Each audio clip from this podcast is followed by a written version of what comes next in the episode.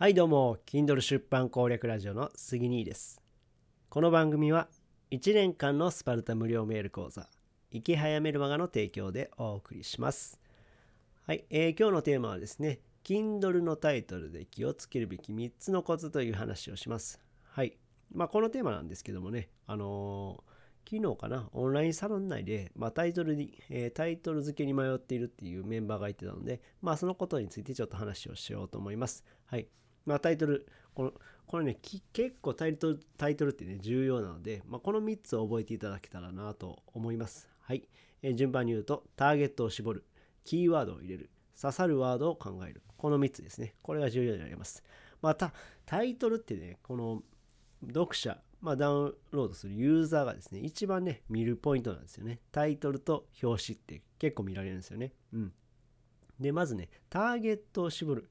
どんなターゲットの人がその本を購入するのかダウンロードするのかっていうのを考えなくてはいけません。なのでここがね的外れな、ターゲットになってしまうとですねもう全然意味意味合いが違っちゃうんですよね。なのでターゲットを絞るっていうのは大事です、でキーワードを入れる。2つ目キーワードを入れるっていうのはですね、これはあの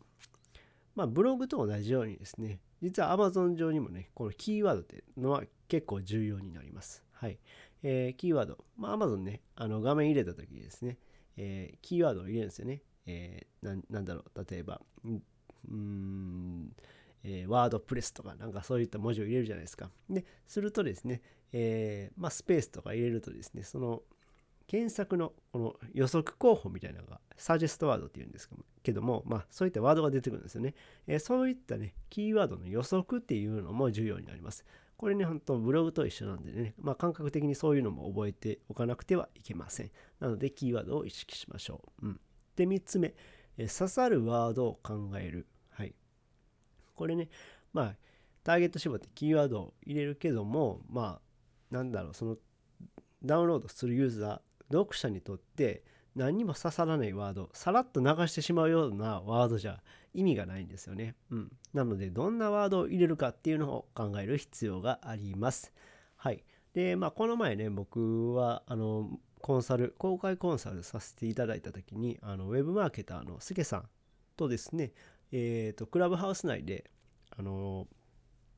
タイトル付けと、まあ、カテゴリーについてあの無料相談させていただきました。で、その中で、まあ、僕が提案したタイトル、えー、と、サブタイトル。まあ、これをね、ちょっと今日言わせてもらおうかなと思います。まあ、内容についてはね、あの、ペットの殺処分問題っていうテーマなんですね。結構、まあ、重たいテーマなんですけども、まあ、それについてですね、えー、どんなようなターゲットを設定するかというと、まあ、これから、あの、可愛いからね、こう、やっぱりそういう人って、犬、犬とか猫とかペットが可愛いから買おうとするわけなんですよね。でも、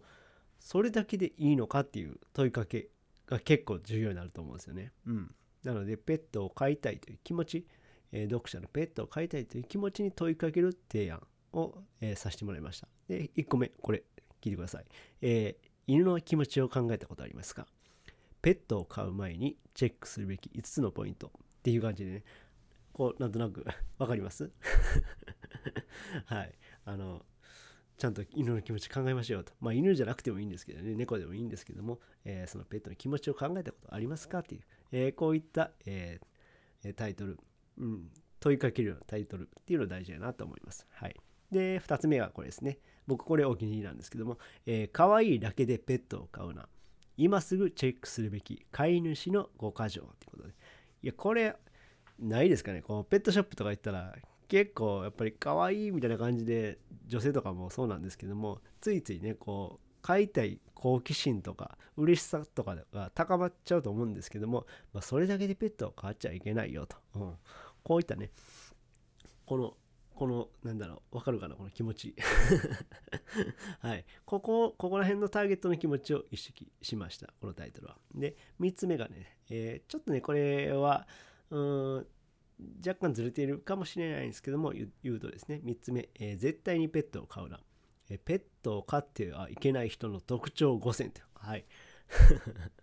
まあね、うん、なんだろうな。これちょっとずらしてるんですよね。あの、うん、ペットを飼うなっていうこの否定から入ってでその人の特徴っていうことを設けてます。はい。まあちょっと原稿を書いてたらねこの 5, 個線っていうのはちょっと違うんかなとか思ったんですけども、えー、まあタイトル案として挙げさせてもらいました。はい。っていう感じでですね、まあ Kindle のタイトルってね、こんな風にターゲットを意識して、で、キーワードを入れて、で、刺さるワードを考えると。はい。その読者に刺さるワードっていうまあこれが一番大事かなと思うんですけども、えー、このような3つのコツを今日は、えー、話しさせていただきました。はい。これからね、Kindle 本を出版されるという方は、ぜひね、このコツを覚えておいてください。はい。えー、またですね、えー、今日合わせて聞きたいということでですね、えー、僕が Kindle 出版を始めた理由という、えリンクを貼っておきます。えこれね、僕が Kindle 出版を始めた時に、えこういった思いでとか、こういった意図で始めたよっていうのを、え収録した内容となっています、えよろしかったらご覧ください。はい。え、この話が役に立ったよという方は、いいねボタンを押してもらえると嬉しいです。またチャンネル登録、フォローしてもらえると励みになります。最後までお聴きいただきありがとうございました。それではまた。バイバイ。